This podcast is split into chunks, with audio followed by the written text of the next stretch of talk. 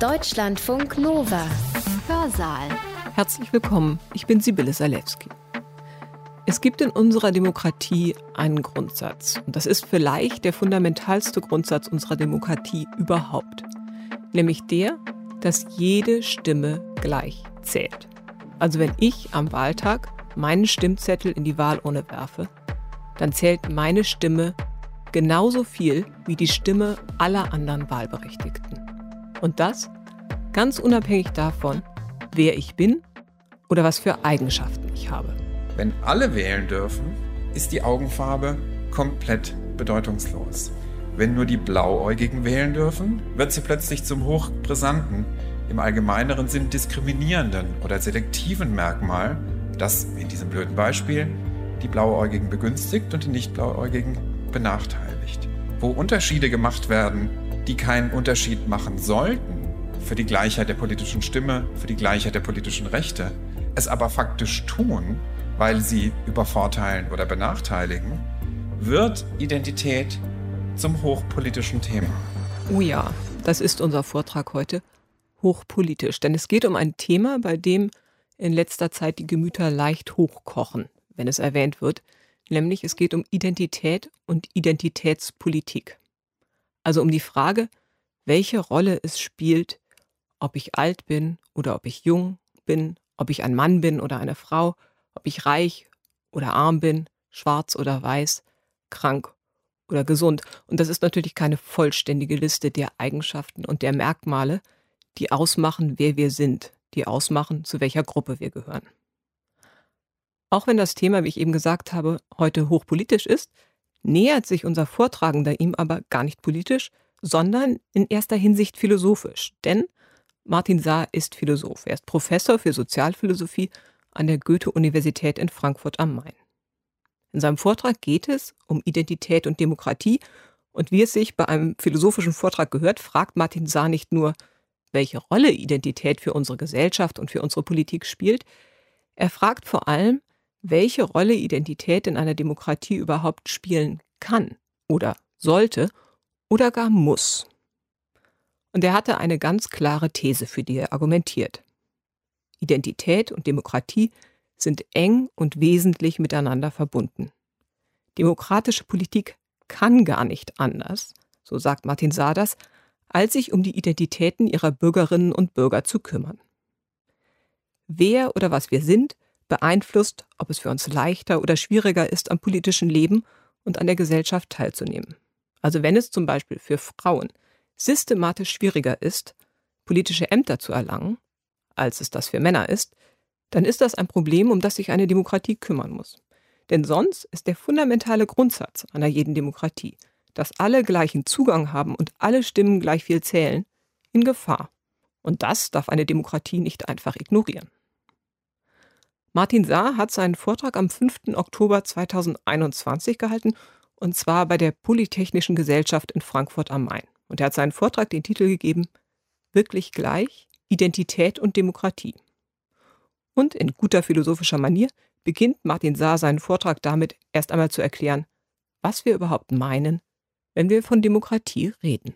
Eine Verständigung über die Frage nach der Zukunft der Demokratie bedarf natürlich der Verständigung darüber, was hier eine Zukunft haben soll. Das heißt, welche Institutionen, welche Praktiken, welche Werte, welche Rechte und Identifikationen wir eigentlich mit dem Wort Demokratie verbinden. Denn das Wort selber ist bekanntlich zu mehrdeutig. Es gibt zu viele Formen von Demokratie und es gibt zu viele, die sich auf die Demokratie berufen, fast alle.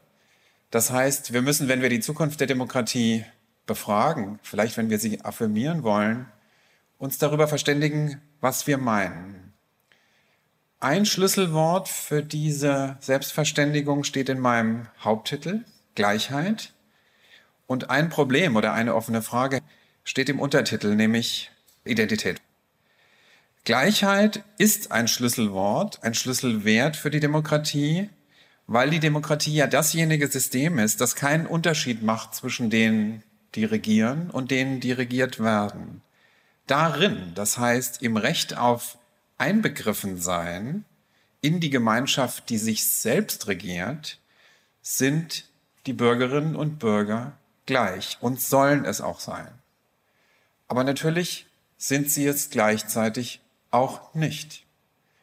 Und allein schon zu sprechen von den Bürgerinnen und Bürgern, die doch gleich sein sollen, spricht man über sie als nicht gleiche, nämlich Bürgerinnen und Bürger.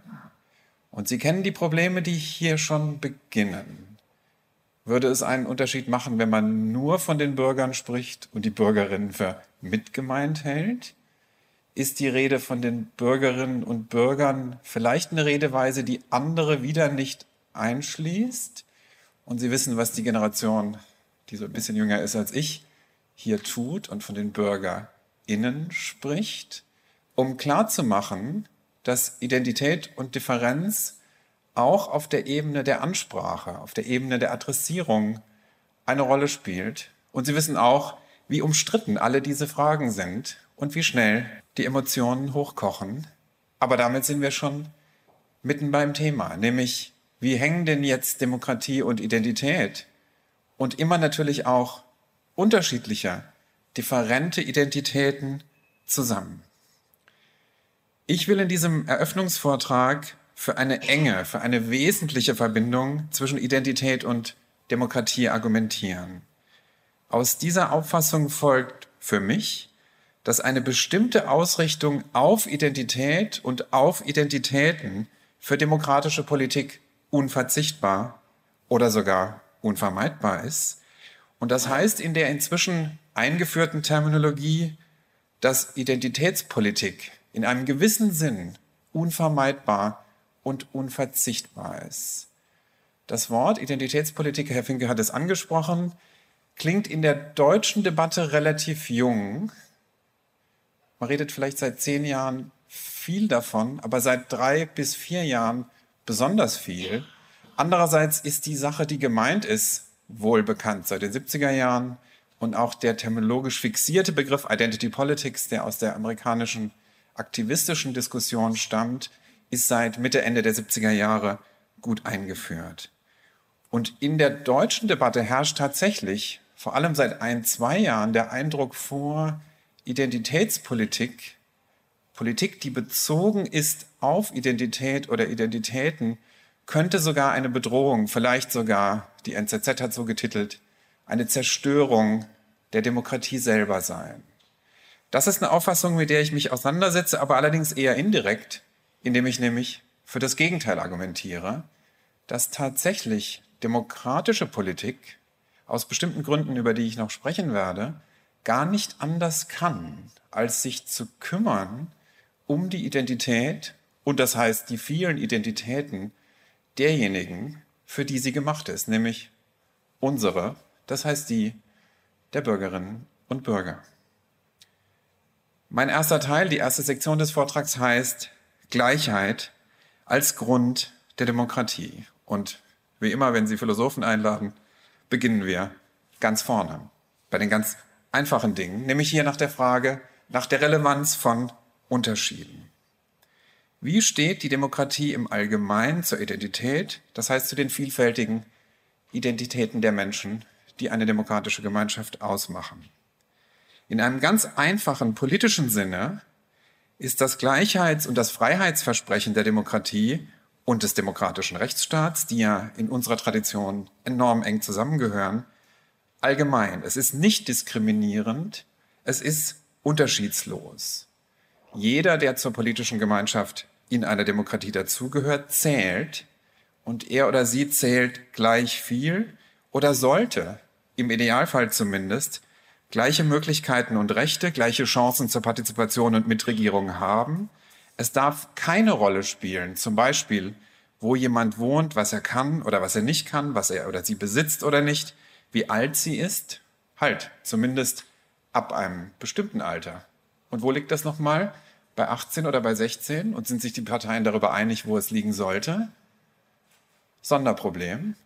Aber ab dann, ab 18, zählt jede Stimme gleich. Die der Männer so viel wie der Frauen und die aller anderen, die es ja auch noch gibt, auch. Das heißt, es sollte und es macht keinen Unterschied für die Stimme, die abgegeben wird, wer sie abgegeben hat. wer derjenige oder diejenige ist, der die Stimme abgibt. Die Stimme zählt gleich. Das heißt, die Demokratie setzt und beruht auf strikter Gleichheit. Und das gilt auch dafür, dass jede Person grundsätzlich in einer Demokratie ein Recht darauf hat, die eigenen Rechte so stark und so intensiv einzuklagen wie jeder, jede andere und sich auch in den zentralen Institutionen des Staates so sehr repräsentiert zu fühlen wie jeder, jede andere. Das ist die Idee der Demokratie, dass wir hier keinen Unterschied machen und auch keinen Unterschied, wenn ich mir das erlauben darf, der Konfession. Und auch das war eine Zeit lang, sogar in Deutschland, anders. Aber der Idee nach macht die Demokratie diese Unterschiede nicht. Und am Wahltag, der ja für uns gar nicht so lange daher äh, hinter uns liegt, ist der Unterschied ja oder diese Tatsache ganz, ganz augenfällig. Wenn der Zettel in die Wahlurne fällt, gibt es keinerlei Verbindung dieser Stimme zu ihrem Träger oder zu ihrer Abgeberin. Strikte Gleichheit bedeutet, dass in diesem Sinn soziale Identität für den politischen Status und den Status der Stimme, die abgegeben wird, absolut irrelevant ist. In diesem Sinn sollte und darf soziale Identität, sollten soziale Unterschiede nicht zählen. Und damit liegt in einem interessanten Sinne die Demokratie der Idee nach jenseits der Frage nach den Identitäten. In diesem Sinn ist die Gleichheit, die die Demokratie setzt und voraussetzt, unterschiedsblind, vielleicht sogar identitätsblind. Und wenn es anders wäre, würden ja manche Stimmen in beiderlei Sinn mehr zählen als andere. Aber das wäre, Sie wissen es, Wahlfälschung. Und Sie wissen, was es bedeutet, wenn jemand behauptet, dass in einer Wahl manche Stimmen mehr zählen als andere. Dieser Vorwurf unterminiert und unterhöhlt die Legitimität des gesamten Systems. Daher ist der Vorwurf, die Stimmenauszählung sei gefälscht oder manipuliert, rigged war das Wort von Trump, ein Vorwurf, der die Legitimität eines gesamten demokratischen Gemeinwesens in Zweifel zieht. Und manche Gemeinwesen erholen sich von solchen Vorwürfen nur sehr, sehr langsam. Die Demokratie ist also, ganz allgemein gesprochen, ein politisches Gleichheitsregime. Es steht über oder neben den sozialen Identitäten, die ihre Mitglieder ja besitzen. Die Mitglieder sind ja Identitäten, haben Identitäten und trotzdem werden sie von der Demokratie so behandelt, als hätten sie keine, beziehungsweise als spielte es keine Rolle, welche sie hätten. Denn wenn sie Rechte haben und Rechte einfordern, wenn sie diskutieren und streiten, wenn sie Meinungen äußern oder protestieren, sind sie ja konkrete Identitäten, konkrete Bürgerinnen und Bürger. Sie sind also jemand, nicht irgendwer, mit ganz bestimmten Eigenschaften und Fähigkeiten und Geschichten und Lokalisierungen. Aber hier treten die Bürgerinnen und Bürger ja auf als Bestimmte, die etwas tun, etwas Bestimmtes sind, etwas Bestimmtes äußern. Das heißt, sie bringen Identitäten mit, die aber angesichts der Gleichheit, die sie einfordern, nicht zählen soll. Das Absehen von den Besonderheiten ist also eine gewollte und vielleicht sogar eine absolut notwendige Abstraktion, wenn es um die Bestimmung des politischen Status, nämlich die Gleichheit geht, den sie haben, nämlich den Status von an Rechten und Ansprüchen gleiche. Aber es ist zugleich, und auch das ist Ihnen inzwischen hoffentlich klar geworden, eine irreführende Verkennung der jeweils spezifischen, besonderen Formen, in denen die Bürger oder Bürgerinnen auftreten als konkrete Personen. Und sie wählen ja auch nicht nur als gleiche, sondern als unterschiedliche. Ihre Stimme soll nur gleich viel zählen. Und das tut es zumindest fast immer in der Demokratie, wenn sie funktioniert, auch. Zweitens, erstens war die Frage nach der Gleichheit. Zweitens politische Differenzen. Und über politische Differenz oder Ungleichheit spreche ich in ihrem Sinn oder in ihrer Eigenschaft als Verhinderung von Freiheit und Teilhabe. Das Absehen von den Besonderheiten im Blick auf den notwendig gleichen politischen Status, das ist die Grundidee der Demokratie, bedeutet nicht, dass alle sozialen Differenzen politisch irrelevant wären. Im Gegenteil folgt aus der zentralen Bedeutung der Gleichheit die absolut entscheidende Brisanz aller Ungleichheiten, die das Realisieren dieser Gleichheit erschweren oder unmöglich machen. Ein ganz banales Beispiel. Auch wenn es, um dabei zu bleiben, im Moment der Stimmabgabe keine Rolle spielt, wer wie lange zum Wahllokal gebraucht hat, sollte es eine Rolle spielen, falls viele grundsätzlich nur sehr schwer zum Wahllokal kommen konnten. Denn diese Ungleichheit ist dann nicht zufällig, sondern sie wurde zum systematischen Hindernis für sie, ihr gleiches Recht zu realisieren. Und prompt ist die Frage, wer konnte wie schnell zu diesem Wahllokal kommen, ein politisches Problem. Wenn eine Gruppe zeigen kann, dass sie besonders schwer dorthin kommen konnte, wenn sie also vereinigt wird oder gleich oder ähnlich wird darin, dass für sie besondere Hindernisse galten. Und das heißt, man könnte es generalisieren, soziale Unterschiede, die einen politischen Unterschied machen für die Möglichkeit, die allgemeinen Rechte wahrzunehmen oder im Allgemeinen zu partizipieren, sind politisch brisant und relevant und gehören in den Fokus politischer Analyse und Kritik. Das heißt, bestimmte Unterschiede, die nicht zählen sollten, haben vielleicht gezählt. Man hat eine bestimmte Gruppe, dadurch benachteiligt, dass ihr Zugang, jetzt in dem Beispiel, zum Wahllokal erschwert war. Und prompt ist die Frage, wieso oder in welcher Eigenschaft wurdet ihr daran gehindert oder ist es euch schwerer gefallen zu wählen als anderen? Und dieses Heranzoomen, dieses Fokussieren auf diese Problematik ist natürlich eine Frage nach spezifischen Identitäten, die vielleicht benachteiligt waren am Wahltag. Das heißt, dies ist das Kriterium, an dem sich das in vielen Fällen ja nötige Absehen von den konkreten Identitäten und Eigenschaften vom notwendigen Hinsehen und Bearbeiten dieser Identitäten scheidet. Denn wenn aufgrund wahrgenommener oder imaginierter Merkmale von Identität Rechtegebrauch und Partizipation erschwert oder sogar verhindert wird, zerreißt der Allgemeinheitszusammenhang oder der Allgemeinheitsanspruch der ja unterstellt war, um von den Besonderheiten abzusehen. Wenn alle wählen dürfen, ist die Augenfarbe komplett bedeutungslos.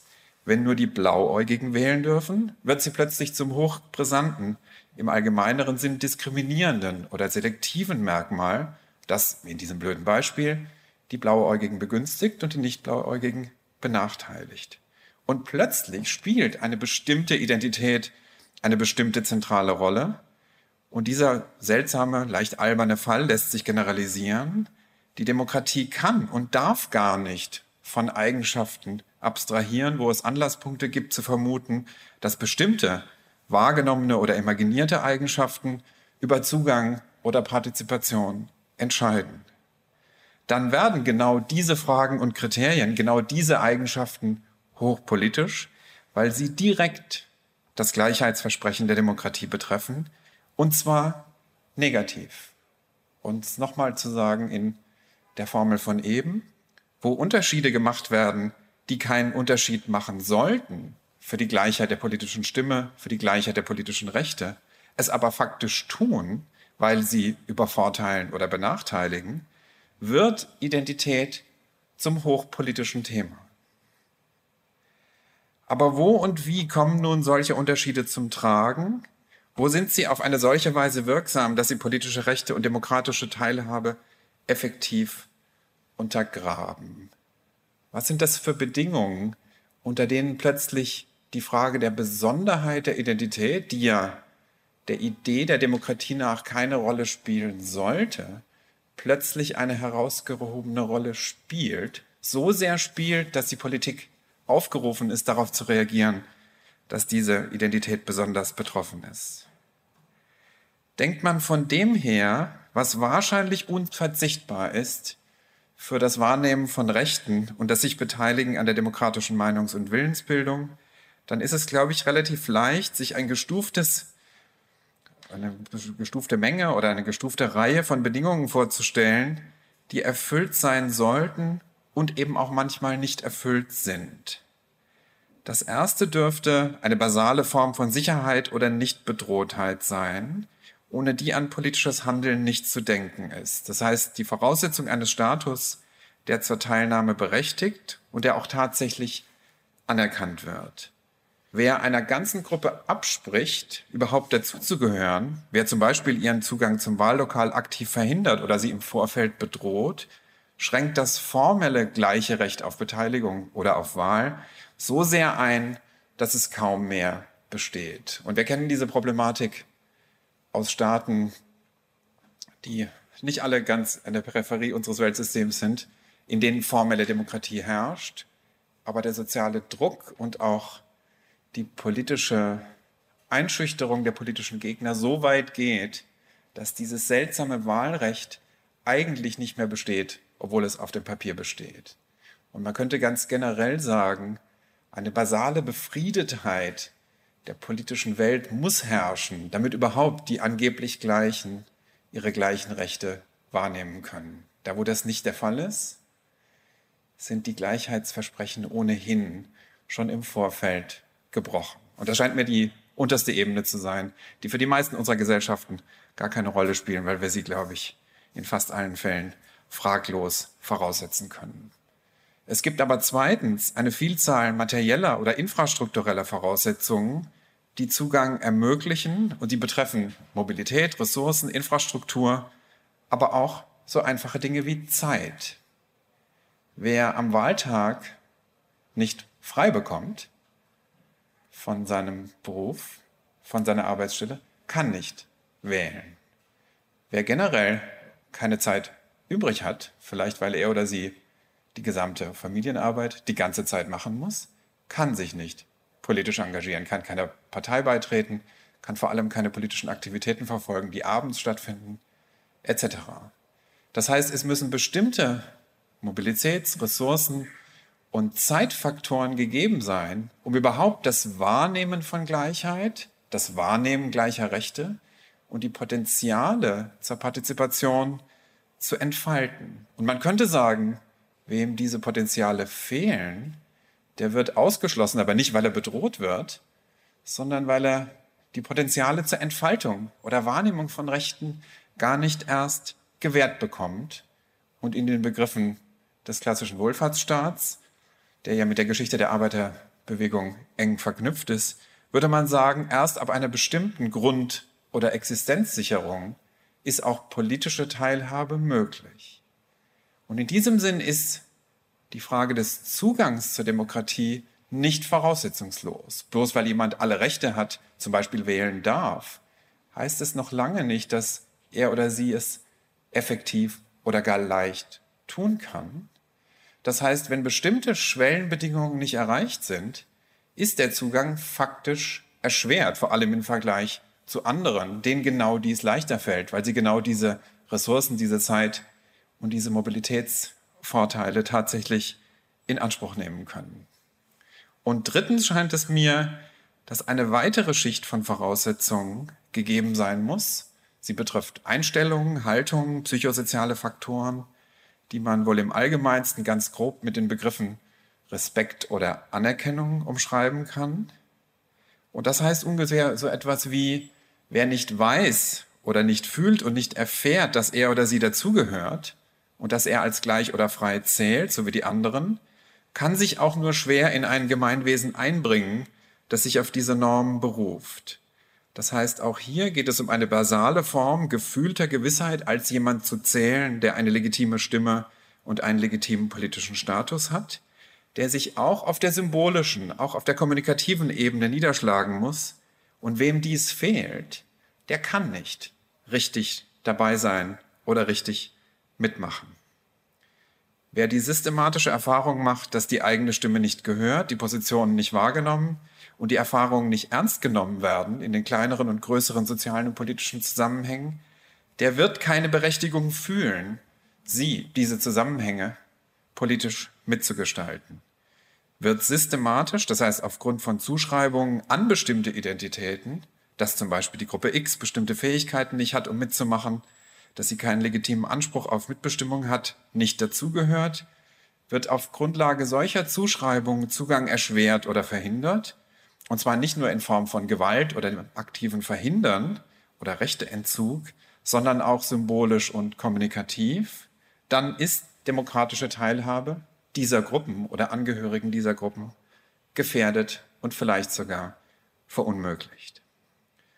Und oft, wahrscheinlich immer, wenn ich es richtig überlege, sind diese verschiedenen Ebenen, auf der diese Voraussetzungen nicht erfüllt sein können, die eher physische oder existenzielle Ebene, die zweite, die eher infrastrukturelle und materielle Bedingungen betrifft und die dritte, die eher psychologische Faktoren betrifft, verbunden oder verflochten. Wem aktiver Zugang materiell verwehrt wird, der wird meistens auch symbolisch missachtet. Wem bestimmte Ressourcen verwehrt werden, der wird meistens auch als jemand dargestellt, der es eigentlich gar nicht besser verdient hat oder auch nicht in der Lage ist, wirklich demokratisch mitzuhandeln. Entscheidend für den Zusammenhang hier scheint mir ist der Bezug, den solche antidemokratischen Akte der Verwehrung von Teilhabe zur Frage der Identität oder zur Identität direkt haben. Verwehrt werden in diesen Fällen Teilhabe und Rechtewahrnehmung unter Berufung auf bestimmte Eigenschaften und die Wahrnehmung, Zuschreibung und Interpretation dieser Eigenschaften ist die Grundlage der Ausgrenzung, egal in welcher Form sie dann tatsächlich stattfindet. Wenn jemand angeblich zu X gehört, der Gruppe X, wie X ist oder aussieht, werden ihr oder ihm die Rechte verwehrt oder wird der Zugang zu ihnen erschwert. Das heißt, in diesen Fällen ist Identität der Bezugspunkt, manchmal sogar die explizite Rechtfertigung, zum Beispiel im Rassismus, manchmal eher implizites und oft genug unausgesprochenes Motiv der Ausgrenzung. Und natürlich ist die Identität auch das für den umgekehrten, den inversen Fall, wenn bestimmte Gruppen bevorteilt werden, weil man ihnen zuspricht, bestimmte Rechte stärker zu verdienen als andere. Und denken Sie an die vielen kleinen, manchmal unmerklichen Trennlinien, die unsere Gesellschaft auch kennzeichnen, wenn wir bestimmte Rechte eher für Inländer reservieren wenn bestimmte Möglichkeiten der Partizipation eher gerichtet sind, gedacht sind für Menschen mit viel Geld und viel Zeit oder welche, die auf jeden Fall gesund und mobil sind. Und Sie können sich auch gerne fragen, ob nicht relativ viele unserer politischen Einrichtungen immer noch eher für Männer als für alle anderen gedacht sind. Aber wie immer wir in der Bewertung jetzt der empirischen Verteilung dieser Unterschiede oder Unterschiedlichkeiten auch dastehen, in allen diesen Fällen sind Handlungen und Haltungen in einem ganz allgemeinen und technischen Sinn politisch relevant, weil sie sich unterschiedlich auf Identität, auf das Haben oder Nichthaben von Identitätsmerkmalen und Eigenschaften beziehen. Das heißt, alle diese Fragen Möglichkeit des Zugangs, Übervorteilung oder Benachteiligung im Zugang zu bestimmten Rechten und Partizipationen. Alle diese Probleme sind in einem technischen Sinn von Identität geprägt. Sie sind also Identitätspolitik. Drittens heißt bei mir, ist nicht so elegant, die zweifache Politik der Identität, Politik der Privilegien oder Politik der Nichtdiskriminierung. Und ich knüpfe an an den Gedanken von eben, dass es nicht nur die eine Möglichkeit gibt, dass aufgrund von Identitätszuschreibungen Dinge schwerer oder unmöglich gemacht werden, sondern dass es auch die andere Seite gibt, dass es für bestimmte Identitäten, und das hängt ja zusammen, entsprechend leichter ist. Denn wer diese Eigenschaften nicht hat, hat ja andere. Und manchmal begünstigt das politische System systematisch bestimmte Gruppen, ohne dass die das so ganz genau wüssten und ohne dass sie es wahrhaben wollen. In diesem Sinn kann man von zwei Formen oder zwei Seiten von Identitätspolitik sprechen. Die eine, und gerade auch in der deutschen Debatte, ich denke auch an das Buch von Sarah Wagenknecht, reserviert man den Begriff manchmal in pejorativer Weise für die eine Seite, das heißt für den Hinweis auf faktische Ungleichheiten oder Diskriminierung auf Grundlage von Identität und für das Einklagen schützender oder kompensatorischer Maßnahmen. Und wie ich eben versucht habe auszuführen, wenn eine Gruppe plausibel zeigen kann, dass das demokratische Freiheits- und Gleichheitsversprechen systematisch gebrochen wird, ist Kritik, Protest oder Aufbegehren dagegen sinnvoll, aber nicht aufgrund der Partikularinteressen dieser Gruppe, sondern aufgrund der in diesem Vertrauensbruch liegenden demokratischen Skandalisierung, dass hier ungleich und unfair behandelt wird, wer eigentlich als im Status gleich behandelt werden müsste. Diese Kritik oder Gegenwehr, die besonderen Schutz oder besondere Aufmerksamkeit für Verletzungen fordert, kann Identitätspolitik heißen, das ist sinnvoll, weil sie ein Problem benennt, das mit der Identität von Gruppen zu tun hat. Denn diese Angehörige bestimmter Gruppen sind als Angehörige einer bestimmten Identität von bestimmten Formen der Partizipation ausgeschlossen oder ihnen wird als das, was sie sind, der Zugang zur Wahrnehmung bestimmter gleicher Rechte erschwert oder verwehrt. Angehörige dieser Gruppen können also äußern, wie es betrifft mich, weil ich Angehöriger dieser Gruppe bin oder als solcher wahrgenommen werde. Das heißt, hier ist Identität ein Problem oder ein Thema der politischen Debatte und der Anlass für Forderungen nach Korrekturen, nämlich der Korrekturen systematischer Ungleichheiten und systematischer Ungleichbehandlungen. Und es scheint mir völlig richtig, das Identitätspolitik zu nennen, denn es ist der Hinweis darauf, dass falsche Politik gemacht wird auf der Grundlage der Zuschreibung von Identität. Und wenn sich eine Gruppe wehrt und sagt, ihr grenzt uns aus, bloß weil wir so sind, wie wir sind, ist das ein identitätspolitischer Vorwurf und er darf auch so heißen. Aber auch die andere Seite, auf die diese politische Kritik reagiert, ist Identitätspolitik, allerdings in einem eher allgemeinen Sinne. Auch die Ungleichbehandlung macht sich ja fest an wahrgenommenen oder zugeschriebenen Eigenschaften. Auch sie behandelt bestimmte Identitäten ungleich. Auch sie hierarchisiert, wertet oder ordnet das Legitime vom Illegitimen, das Normale vom Sonderfall. Das heißt, wenn politische Teilhabe faktisch einen bestimmten Status, bestimmte Ressourcen, einen bestimmten Zugang voraussetzt, werden Identitäten, die mit diesen Voraussetzungen eher einhergehen, begünstigt, bevorteilt, übervorteilt, sagen wir auf Deutsch, auch dazu. Und die, denen sie fehlen, werden benachteiligt. Dies muss kein willentlicher Ausschluss sein. Dies können unmerkliche, systemische, eingebaute Ungleichbehandlungen sein, die unmerklich verfestigt sind. Oft sind sie wenig sichtbar, manchmal auch nur für die Betroffenen wirklich sichtbar und spürbar.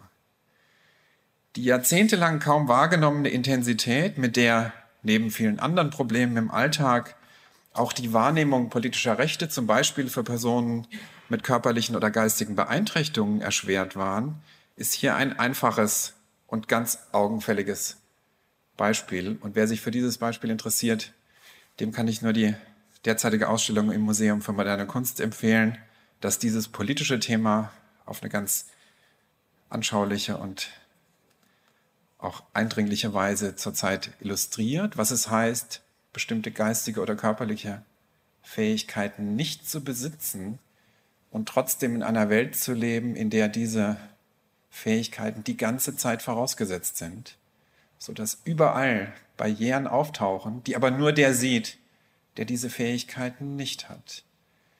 Und derzeit gibt es relativ viel zivilgesellschaftlichen Aktivismus rings um diese Frage, denn es kann ja nicht sein, dass Bürger, Bürgerinnen eines demokratischen Staats sein, so sehr gekoppelt sein muss an einen bestimmten Grad körperlicher oder geistiger Fähigkeiten oder nennen wir sie ganz unscharf Gesundheit. Und dass das eine hochpolitische Frage ist, wer diese Trennlinie bestimmt und bestimmt, ab welchem Grad von Fähigkeiten jemand die Rechte verdient oder nicht verdient, das zeigt, wie umstritten und politisch brisant die Fragen dieser Grenzziehung sind. Und an dieser Stelle die Grenzziehung zu skandalisieren, zu hinterfragen, zu kritisieren oder zu politisieren, ist Identitätspolitik, aber im allerbesten Sinne, denn es weist hin darauf, dass das Wahrnehmen von Rechten, das als Gleicher Gleiche zu zählen, die ganze Zeit politisch definiert und festgesetzt wird und nicht immer im Sinne und im Interesse der Betroffenen. Ein anderes Beispiel, das so auf der Hand liegt, dass man nicht darüber reden muss.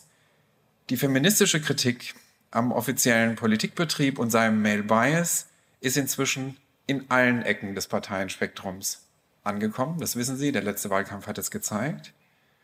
Ein anderes, vielleicht nicht ganz so konsensfähiges Beispiel, dass Alltagsrassismus für viele nicht nur ein sicheres Leben, sondern auch politische Teilhabe erschwert oder verhindert und dass das übliche nicht repräsentiert sein in Medien und Öffentlichkeit bestimmter Menschen sie einerseits unsichtbar macht sie aber andererseits in den außergewöhnlichen Fällen, dass sie repräsentiert sind, übersichtbar zu übersichtbaren Ausnahmen von der Norm macht und damit auf unerträgliche Weise exponiert.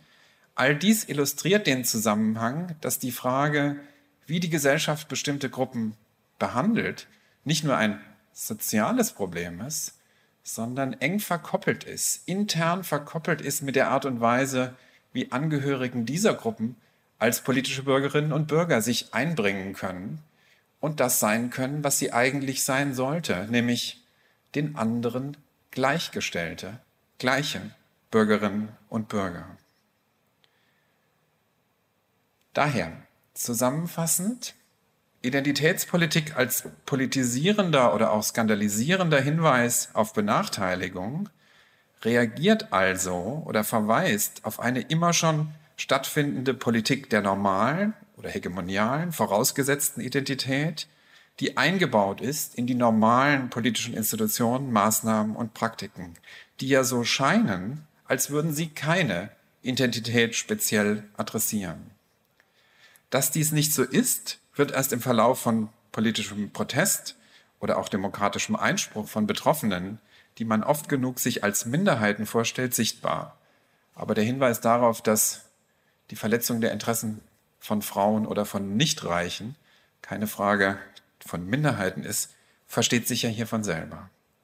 Was kritisiert oder politisiert wird, sind implizite Normen dessen, was die wichtige, legitime oder normale Identität sei, an der sich die wichtigen, legitimen oder normalen Institutionen, Maßnahmen und Praktiken ausrichten. Aber diese sind nie oder fast nie identitätsneutral.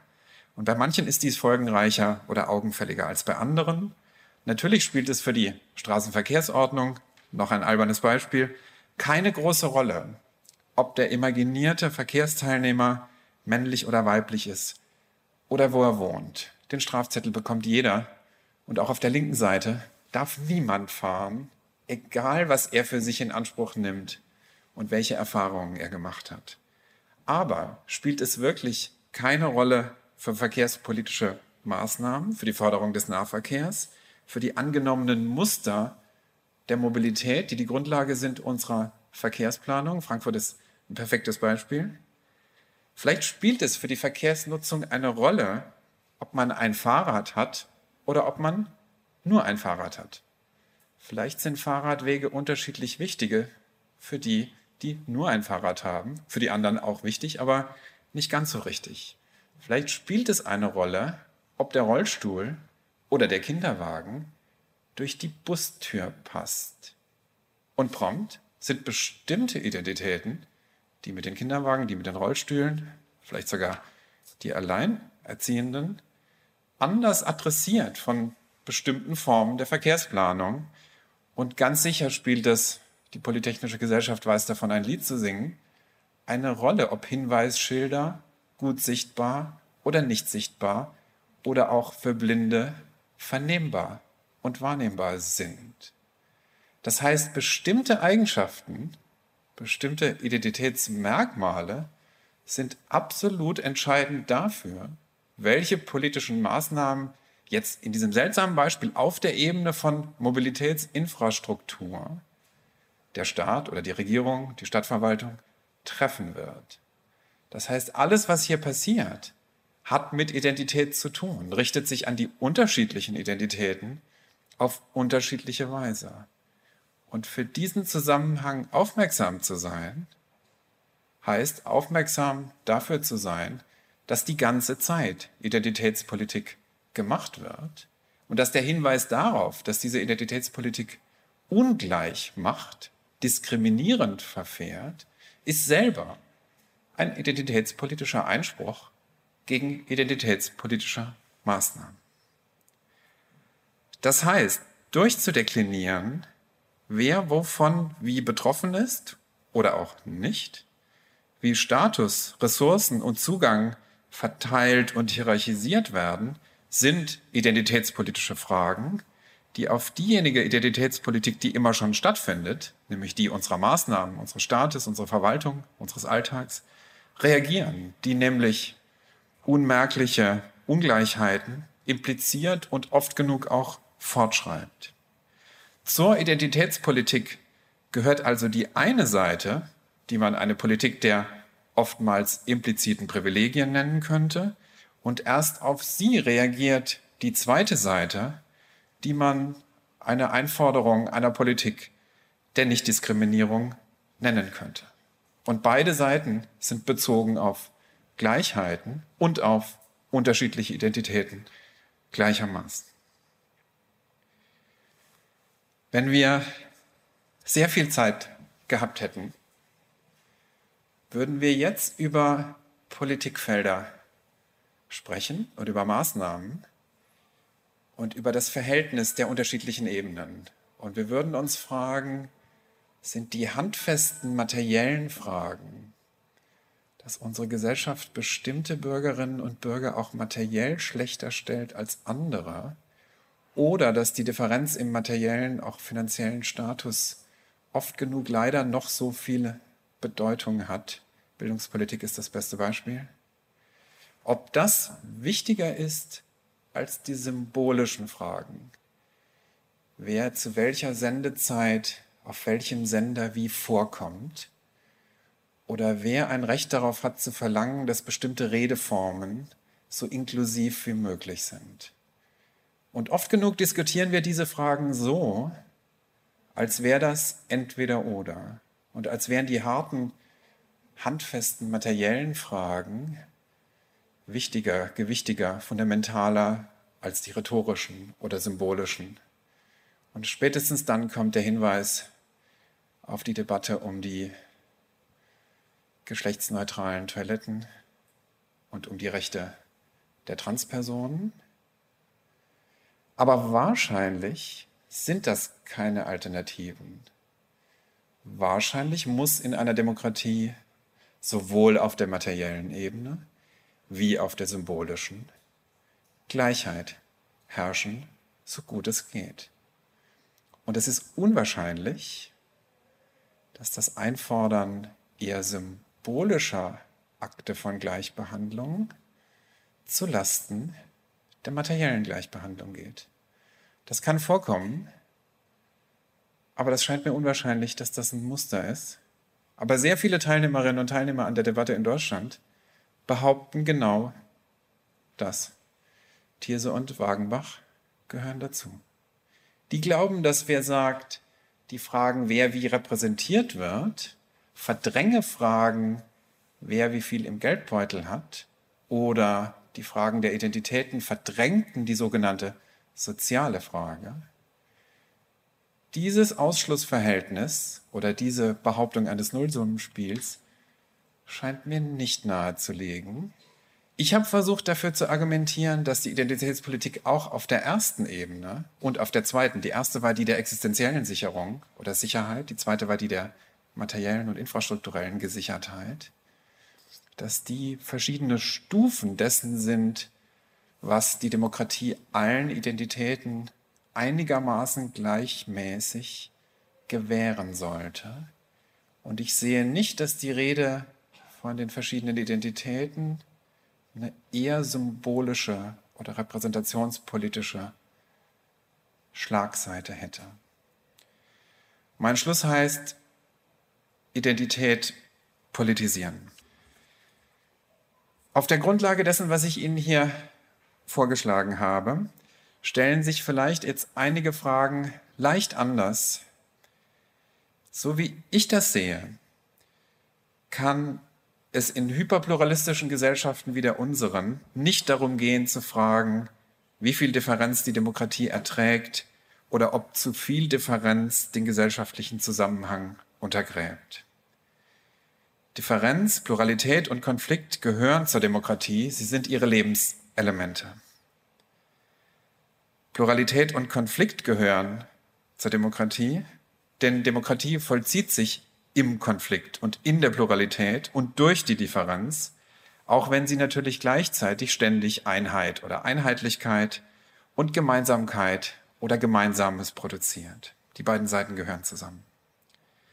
Wenn man sich Demokratie so vorstellt, wie ich es hier vorgeschlagen habe, das heißt mit ihrem zentralen Fokus auf Gleichheit als einen Status, und wenn man glaubt, dass sie so in dieser Form eine Zukunft hat, dann ist die Befürchtung, Identitätspolitik schade der Demokratie unberechtigt. Auch der demokratische Staat, auch die demokratischen Mehrheiten machen Identitätspolitik, aber es fragt sich immer welche und mit welcher Berechtigung, welchem Recht und wie offen für Bestreitung oder Kontestation oder Widerspruch sie bleiben. Denn dies ist das Einzige, was zumindest in meiner Ansicht die Demokratie als maximal korrekturfähiges, man könnte auch sagen maximal reflexives Regime auszeichnet, dass in ihr nie feststeht, wer diejenigen sind, die sich hier selber regieren sollen, das heißt, wer das Volk ist, weil der Einzige, der es feststellen kann, oder das Einzige, das Volk selbst ist. Und was genau der Bürgerschaftsstatus bedeutet, wird immer festgestellt oder fixiert in jeder Maßnahme, in jedem Ritual, in jeder Symbolisierung und in jeder Verteilung, die danach ja für alle gelten soll. Einspruch, ob hier die Adressierung für alle auch wirklich Geltung und Gültigkeit für alle gleichermaßen beanspruchen kann und ob nicht manchmal in die konkreten Einlösungen oder Einführungen dieses Anspruchs unmerkliche oder merkliche Asymmetrien eingebaut sind oder nicht, das muss Gegenstand der demokratischen Debatte oder des demokratischen Streits selbst sein. Zunehmend plurale oder heterogen werdende Gesellschaften, das kann man über unsere sicher sagen, werden diese Dynamik in besonderem Maße besitzen, aber sie galt schon immer. Schon immer haben die Normen der Mehrheit oder der Allgemeinheit und ihre Ausschlusskraft auch ausgeschlossen und normiert. Mein Hauptargument betrifft also die Stoßrichtung der identitätspolitischen Bestreitung der immer schon ablaufenden, die Zustände und Machtverhältnisse befestigenden Identitätspolitik des Staates oder der Mehrheit. Die identitätspolitische Kritik macht auf Differenz, auf Besonderheiten und die besonderen Identitäten, die besonders betroffen sind, aufmerksam, aber nicht um der puren Verschiedenheit willen, sondern im Namen der versprochenen und nicht immer gewährten nicht immer eingelösten demokratischen Gleichheit. Das heißt im Namen der in sich pluralen, heterogenen Demokratie. Das heißt, wenn Sie mich fragen, und ich verstehe diese Vortragsreihe auch als die Frage der Polytechnischen Gesellschaft an uns, auch an uns Wissenschaftler, hat die Demokratie eine Zukunft? Und wenn Sie mich fragen, welche Demokratie, dann ist das meine Antwort eine Demokratie mit Platz für und mit Sinn für Pluralität und Heterogenität. Herzlichen Dank. Pluralität und Heterogenität. Die gehören für den Philosophen Martin Saar fundamental zu unserer Demokratie. Und das heißt für ihn, dass eine Demokratie die unterschiedlichen Identitäten ihrer Bürgerinnen und Bürger beachten muss. Martin Saars Vortrag hatte den Titel Wirklich gleich, Identität und Demokratie. Er hat ihn am 5. Oktober 2021 gehalten Und organisiert hat den Vortrag die Polytechnische Gesellschaft Frankfurt am Main. Und wenn ihr den Vortrag eben spannend fandet und ihr euch für dieses Thema interessiert, dann würde ich euch empfehlen, doch auch nochmal in unseren letzten Hörsaal hineinzuhören. Denn dort vertritt ein anderer Philosoph, Andreas Urs Sommer, die scheinbar genau gegenteilige These. Nämlich, dass unsere Demokratie nur dann eine Zukunft hat, wenn sie radikal anti-identitär ist. Und, so viel will ich schon verraten, obwohl das auf den ersten Blick wie die genaue Gegenthese klingt. Wenn ihr sorgfältig hinhört, werdet ihr merken, dass diese beiden Vorträge doch mehr gemeinsam haben, als man vielleicht meinen sollte. Deutschlandfunk Nova. Hörsaal. Samstag und Sonntag um 18 Uhr. Mehr auf deutschlandfunknova.de.